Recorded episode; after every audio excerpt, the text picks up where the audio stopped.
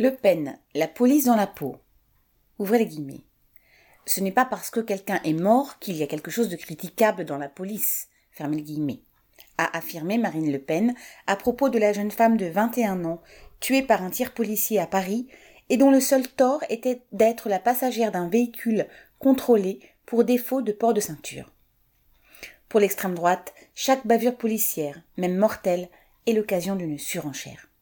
Le programme présidentiel de Le Pen réclamait de, ouvrez les guillemets, rétablir les peines planchées pour tout criminel, fermez les guillemets, et de, ouvrez les guillemets, supprimer toute possibilité de réduction et d'aménagement de peine, en particulier pour les violences contre les personnes, fermez les guillemets.